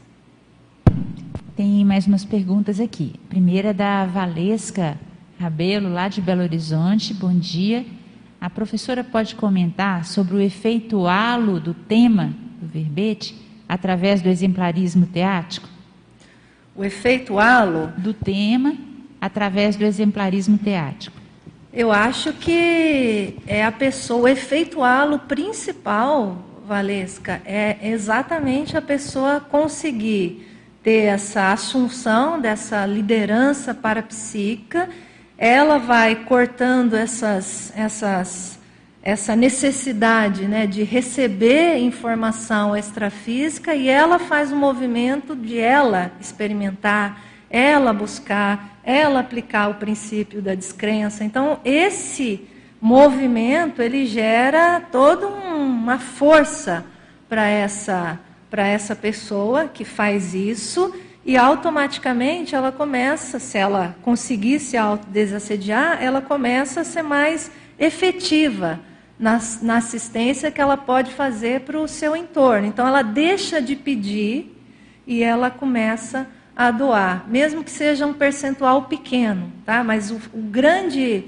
vamos dizer assim, um dos grandes efeitos que eu vejo é isso, né? Então ela para de pedir. Então ela faz o um movimento para ela se tornar o líder. Então ela começa esse movimento de doação. Né? Isso que eu acho que é o principal. E mais uma pergunta do Eduardo Dória. Na página 3, nas atividades, na epígrafe atividades, ele queria perguntar sobre o item 3, não, peraí, o item da parabiografias de consciências, item 5, né? Então ele fala assim, no item 5 da epígrafe atividades da página 3, como podemos adentrar as parabiografias das consciexes e em quais circunstâncias? Já temos grande dificuldade da sondagem das parabiografias de consins.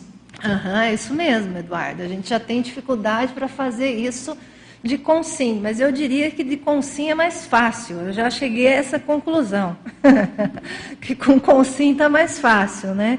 Mas um, uma grande forma da gente fazer isso é conseguir ter algumas projeções mais lúcidas e começar a fazer esse exercício extrafisicamente. Então, eu lembro de uma projeção que foi vexaminosa comigo, mas que me ajudou a entender né, que tipo de pergunta ou que tipo de sondagem eu poderia fazer. Então, eu lembro de uma ocasião que eu saí do corpo lucidamente era véspera e a gente ia começar uma turma da escola de parapsiquismo, era véspera né, da, do começo dessa, dessa turma. Aí eu saio do corpo lúcido, estou num ambiente extrafísico e começo a interagir com as consciências. Começo a interagir com as consciências. Mas aí, de repente, eu me vi lúcida e eu pensei, gente, mas eu vou fazer que tipo de pergunta para essas consciências? Que tipo de pergunta? Né? Então aquilo eu tive, eu dei uma travada. Eu estava lúcida e eu dei uma travada. E aí eu comecei a pensar, bom, deixa eu perguntar se ela é com sim ou se ela é com ciex. Então eu fui na pergunta mais básica que tem, né? Você é com sim ou com ciex? Né? Bem por isso que eu digo que é vexaminosa. E aí elas me respondiam, né? Ah, eu, eu consegui interagir com três sem perder a lucidez. Não sei. Aí eu dizia, não, então vê se você tem cordão de prata. Aí ela pegava aqui, ah, não tenho cordão de prata. Ah, então você é consciex. E aí acabava a conversa. Né? E aí depois eu ia encontrar com a outra e perguntava, você é consim ou consciex? Então assim, eu fiz a mesma pergunta três vezes para as três consciex que eu interagi extrafisicamente fora do corpo. E aí, quando eu voltei para o corpo, eu pensei, Daiane, mas gente, tanta coisa para você perguntar e você não, não perguntou mais. Né? Você podia ter perguntado, vocês estão sempre aqui? Né? Ou por que, vocês estão aqui? Né? Que ambiente é esse? Né? Então, a hora que eu voltei para o corpo, assim, aí eu fiquei com uma vergonha, que eu fiz a mesma pergunta para as três consciências. né? E, enfim, não consegui sair disso. Então, a grande experiência que eu tive disso é, né, você pode ampliar isso e extrafisicamente, né, se a gente consegue sair do corpo com esse nível de lucidez, você pode investigar a parabiografia da consciência. Então, esse seria o melhor, vamos dizer assim, espaço e ambiente para você entrar nisso e coletar uma série de, de informações. Então, essa é uma, é uma dica, né? Fora do corpo. Aqui, na, quando a gente está aqui, né, no nosso universo de, de, consciência, a gente pode fazer isso a partir do acoplamento. Né? Então, isso que eu estou percebendo é da Consim ou é da Consciex? Né? Que Consciex estão aqui? Que, ou quais Consciex estão aqui? Né? Que, qual é a história dessas Consciex? Então, se a gente conseguir ter tempo para começar a fazer esse tipo de reflexão, a gente começa a entrar nesse universo da, da parabiografia das consciex. Mas a grande sacada, Eduardo, é lembrar disso. Lembrar que a gente pode fazer isso. Senão você vai cair nessa projeção vexatória, né? igual essa que eu tive. Né? Você é consim ou consciex? Né? Então você só consegue perguntar isso. Né? Então eu aprendi muito com essa projeção. Então, a partir disso, você já começa a expandir as perguntas extrafísicas. Tem uma, só antes de fazer a outra pergunta, tem uma sugestão de uma ocorrência uma vez que me ajudou muito. Estava fazendo um acoplamento com uma pessoa e a pessoa viu uma consciex uhum. no meu rosto e descreveu como era a consciex. E aí foi pesquisar a própria pessoa. Tá? Uhum. E a consciex, ela perguntou para o professor Valdo, foi mais fácil. Ele falou assim: não, isso tem a ver comigo, Ana, no caso. Uhum. A pessoa pesquisou, achou o nome, achou por área lá que ela achava que a pessoa estava vinculada e, de fato, aí eu iniciei a pesquisa. Então, quando eu fui começar a pesquisar, aquilo era uma retrovida daquela Conciex. E essa Conciex, isso tem uns anos já, ela estava começando a atuar mais amparando alguns trabalhos que estava fazendo. Uhum. Então, às vezes, por uma clara evidência visual e alguma informação micro que seja, você consegue achar a personalidade. Então, é preciso dar valor né, para os detalhes. Essa pessoa me ajudou muito, porque ela foi investigar, foi ver onde estava aquele rosto que ela tinha visto que era bem característico, né? É, não, e você então, me fez lembra, você me fez lembrar de uma coisa, né, que às vezes além do visual também é bem isso, né? Aí entra numa pesquisa histórica, às vezes você ouve, né, o nome. Né? Então são formas de nome, de se área de atuação, né? É. Exatamente. Então, então não parece ser tão complicado assim, né? É possível, né? A gente só tem que entrar nesse universo. É, o Murilo agradeceu a resposta anterior, a questão das trafal, né? E agradeceu a resposta com, composta, são trafais. E ele queria que você, se você puder aprofundar um pouco mais sobre o item resgates extrafísicos na enumeração atividades da página 3. Ele não chegou a falar aqui, mas eu supus que é onde está escrito, né? Resgates uhum. extrafísicos. Se for diferente, você fale, por favor, Murilo. Uhum. Então, isso aí eu coloquei como um parafenômeno avançado, né? Você participar ali, ou às vezes você ser ali a figura-chave para mexer com esses resgates extrafísicos. Então, a minha experiência ela envolve estar tá numa equipe ali que está fazendo determinado resgate. Então, ainda não é nada vamos dizer assim, muito avançado, mas é o mais próximo que eu cheguei né, de, de poder participar de uma situação dessa. E o que eu vejo que é muito interessante, além da gente ter aquele esforço para conseguir manter a lucidez durante aquela toda aquela conversação, toda aquela abordagem da consciex, todo aquele momento de você fazer ali a consciex acordar, né, ou a consciex recuperar a lucidez para poder sair daquele movimento. Então, isso exige da gente bastante equilíbrio né, emocional dentro da experiência que eu tive e você não ficar impressionado, né, às vezes com a reação da, da própria consciex, às vezes com a situação tão trágica que a consciex ali está envolvida. Né, então, você não ficar impressionado. Então, essa estrutura emocional é, nessas poucas experiências que eu tive, foi o que mais assim me chamou a atenção para você poder conseguir participar desse tipo de trabalho, né, sem sucumbir. E eu vejo que talvez muita gente possa participar desses resgates extrafísicos, aí eu estou falando mais uma situação da pessoa fora do corpo mesmo, mas nem rememorar porque às vezes ela, ela não consegue realmente ter uma estrutura ali para para estar tá lúcida durante aquele processo todo. Então, é melhor deixar a pessoa assim, não tão lúcida, que às vezes ela, ela pode ajudar mais ali. Seja doando energia, seja às vezes fazendo um trabalho bem pequeno dentro do resgate, mas às vezes participando dessa, dessa equipe. Então, eu considero algo avançado, não acho que seja algo simples de fazer, mas acho possível de ser feito. Né? E acho que muita gente aqui na comunidade já vai tendo uma extrapolação ou outra nesse sentido e mexendo cada vez mais com isso.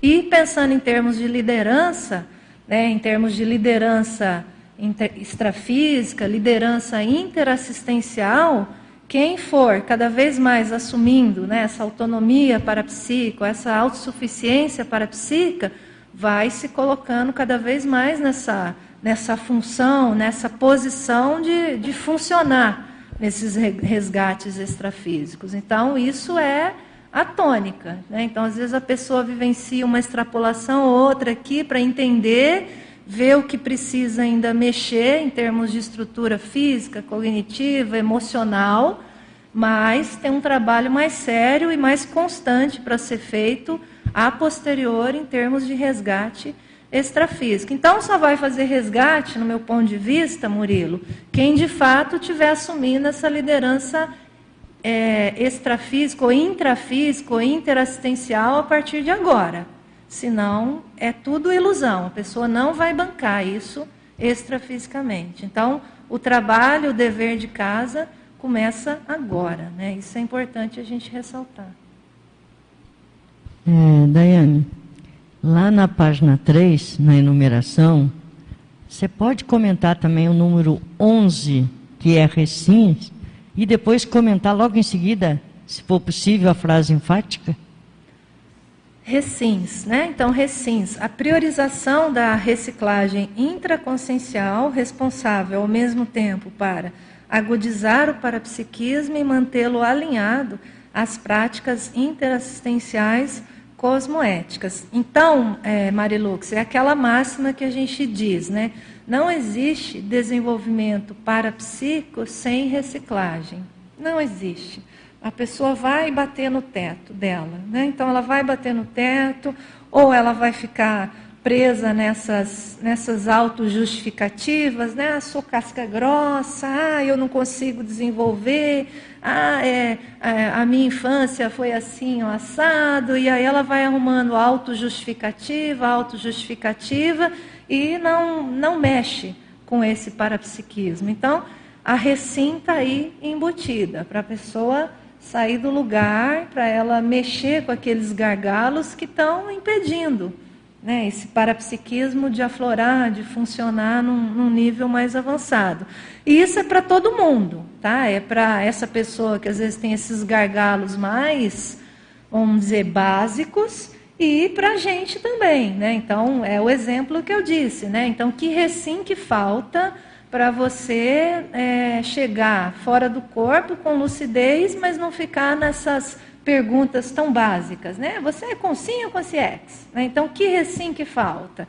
Então, depois que eu tive a minha, a minha projeção, eu fui lá, né, falar, olha, Daiane, vamos, vamos mexer com algumas coisas aqui que tá, né? Você vê, você perdeu uma projeção que você estava num nível de lucidez muito bom e, né, travou com uma coisa básica. Então, veja, tem um recim aí por trás para mexer.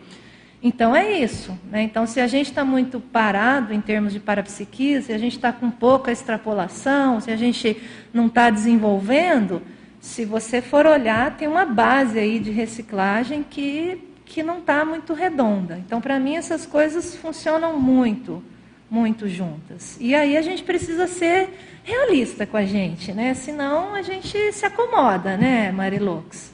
E aí a gente acha que o que a gente tem está bom e e não olha para frente, né? Por isso que na hora que eu fui fazer a listagem aqui, eu poderia ficar só nos itens iniciais. Ah, os itens iniciais eu já tenho mais, né? Mas eu falei, não, vamos colocar os itens avançados, que é tipo, para onde você vai? Então, você vê que tem chão ainda pra, pela frente em termos de desenvolvimento. Tá? Para falar da frase enfática? Então tá. então, ó, a interdependência é realidade inevitável na evolução. Mas esta condição não impede o intermissivista de praticar a autossuficiência parapsíquica e reciclar a heterodependência mediúnica enraizada. Então, aqui tem duas coisas para a gente ressaltar, Marilux. Às vezes a gente usa essa palavra autossuficiência, autonomia, e às vezes eu escuto assim, não, mas a evolução ela é da interdependência, tudo é da interassistencialidade. Sim, a gente sabe disso, tem um processo aí grupal envolvido, mas é, esse é o ponto paradoxal da autossuficiência. Né? Então, você vai adquirindo autossuficiência parapsíquica, para justamente você liberar aqueles amparadores que às vezes tem que ficar muito junto para você funcionar bem, você liberar essa turma para eles poderem atender outros e aí você já vai fazendo o trabalho, né, mais por você, porque você já banca, né? Então esse é o processo que é paradoxal aí que quebra um pouco essa visão, né? Que às vezes as, as pessoas vão entender um pouco errado nessa né? condição de autossuficiência e auto a autonomia. E aí a segunda parte, né? Isso não impede o intermissivista de praticar a autossuficiência. Então, no final, o que a gente quer aqui, e que talvez seja uma grande reciclagem para muita gente, é essa heterodependência mediúnica enraizada. Então, se a gente for olhar a história, a história da humanidade ela, de certa maneira, ela foi gerando né, na, na humanidade essa heterodependência daquelas personalidades que tinham uma habilidade parapsíquica mais desenvolvida. Por quê? Porque o fenômeno parapsíquico, na prática, ele impressiona. Então, na hora que ele impressiona, é muito fácil uma pessoa que não está habituada com aquilo achar que aquela pessoa que tem um fenômeno parapsíquico é super evoluída. Mas vamos devagar com isso, né? Não necessariamente, né? Então, isso tem que ser analisado com muita calma, mas parece que a história da humanidade privilegiou muito isso, né? Você fica mais dependente, né? Ó, aqueles ali podem mexer com isso, né? Aqueles são iniciados, essa turma nem pode ser iniciada, né? Então a história do parapsiquismo mostra um pouco isso. E aí você vai criando numa série de pessoas essa dependência do parapsiquismo alheio. Então, assim, a gente vê lá na antiguidade, a gente vê lá na história dos oráculos, a gente vê esse movimento na própria igreja. Ah, então, quem tem parapsiquismo e dentro da interpretação religiosa, santo, é santo, entende? Então, assim, veja, esse movimento de heterodependência ele ficou enraizado na história da humanidade. Então, quem vai para o curso intermissivo já tem condições de sair disso e quebrar definitivamente a pessoa assumir a sua liderança e cortar isso definitivo. Tipo, agora sou eu, vamos liderar. Se eu em algum momento eu eu, eu criei essa essa heterodependência, agora vamos fazer atalhos, vamos cortar isso de vez. Entende? Porque agora a abordagem é tarística, todo mundo pode ser líder para psico, venha, vamos trabalhar, vamos funcionar. Então, acho que essa é a grande tônica, assim, tentando fazer uma explicação dessa, dessa frase enfática. Tem uma pergunta do Eduardo Dória, ainda na última enumeração do verbete, na página 3, atividades. Ele queria que você. Ele está perguntando sobre o item 7, para esclarecimentos.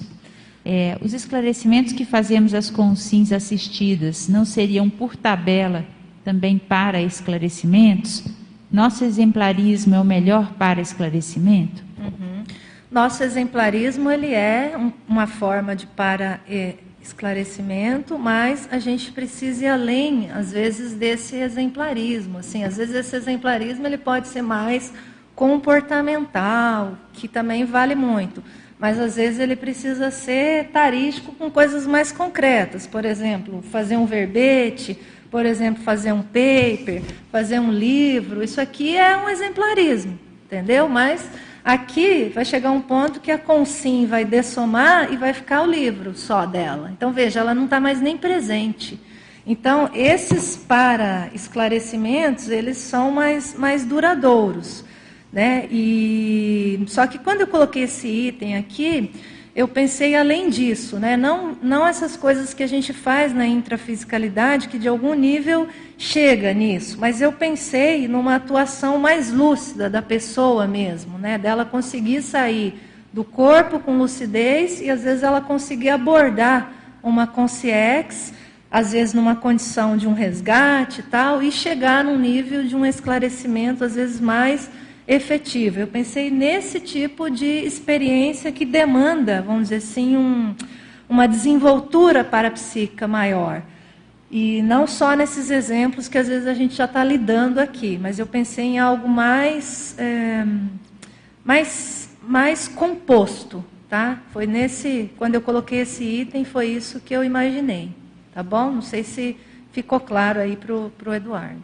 Tem mais uma pergunta agora minha. É, aproveitando a experiência sua com a conscienciometria também, eu não sei se você já escreveu ou já falou sobre isso, mas qual seria uma unidade de medida da autossuficiência parapsíquica?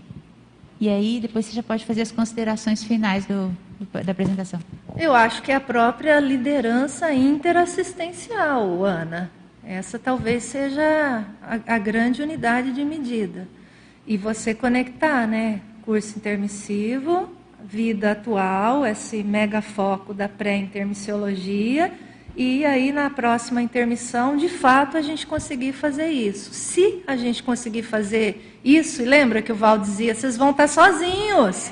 Vocês vão fazer resgate sozinhos. Gente, essa é a base da autossuficiência parapsíquica. Não vai ter amparadora tiracolo. Veja, a pessoa assume isso e vai nessa direção e vai funcionar. Aí, veja, extrafisicamente ela faz isso tudo, né? Resgate, para esclarecimento, faz a, levanta, levanta aqui a parabiografia da consciência e por aí vai. Então, o fenômeno se expande, mas eu diria que a grande unidade de medida é essa mesmo. Então começa agora, né, esse, esse movimento. Né? A gente não quer ser chato, mas começa agora.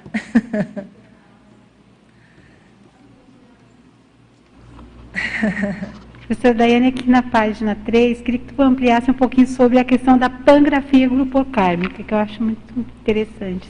É, então, esse é um verbete da enciclopédia. Eu acho esse um fenômeno super avançado, né? Então, a pangrafia em si já é um fenômeno avançado, né? A pangrafia é aquele fenômeno que ela emprega diversos fenômenos ali ao mesmo tempo, né? Num nível avançado. Então, a pangrafia já tem isso. Então, esse conceito de pangrafia grupocármica é quando a pessoa adentra é, dentro daquela elencologia, ela adentra no universo retrocognitivo daquele grupo. Então você pensa, é um conjunto de fenômenos ali conectados, vários ao mesmo tempo, mas você naquela elencologia que você está percebendo, você adentrar no universo retrocognitivo. Esse é o fenômeno da pangrafia grupocármica. Então, assim, é um fenômeno avançadíssimo. Então você não está falando isso, às vezes, de uma consciência, às vezes você está falando daquele grupo ali da elencologia, você entrar nesse universo retrocognitivo daquele grupo. Um livro autobiográfico, ele poderia ser um exemplo disso? Eu acho que um livro, um livro autobiográfico ainda é muito pequeno para caracterizar um fenômeno desse tipo aqui de pangrafia grupocármica. Tá? Um livro autobiográfico eu, eu colocaria ali, dentro do nosso universo de intermissivista, se a pessoa ela mostra nesse livro autobiográfico as suas autossuperações e, às vezes, a, todo o exemplarismo do paradigma consciencial. Então, esse livro ele poderia ser uma GESCOM, e aí dentro lá da cláusula pétrea, lá, um item é, grupo kármico. Né? Então, ela atende um critério ali, uma variável grupocármica, pensando em cláusula pétrea da PROEX. É assim que eu vejo um livro autobiográfico. É uma GESCOM, aqui no nosso contexto. Né? e atende esse viés, grupo kármico, mas ainda não chegou nesse nível de um fenômeno de pangrafia grupo kármica, ao meu ver, não. Tá bom? Esse é um fenômeno avançado mesmo, gente. Tá? Então, acho que a gente está chegando aqui no final. Agradeço aqui a oportunidade, agradeço o envio das perguntas e aqui o pessoal que participou, que contribuiu também e toda a equipe aqui do Tertuliário. Então, obrigada, até a próxima oportunidade. A gente agradece a professora Daiane pelo paper, a todo mundo que participou. As pontuações foram 58 espectadores simultâneos, 410 acessos, nove participantes presentes no tertuliário. Para a próxima sexta-feira, dia 25 de fevereiro, a gente vai ter o tema Amparo de Função dentro da especialidade assistenciologia. Sou eu, Ana Luísa, que vou apresentar. Boa semana para todos, até a próxima semana.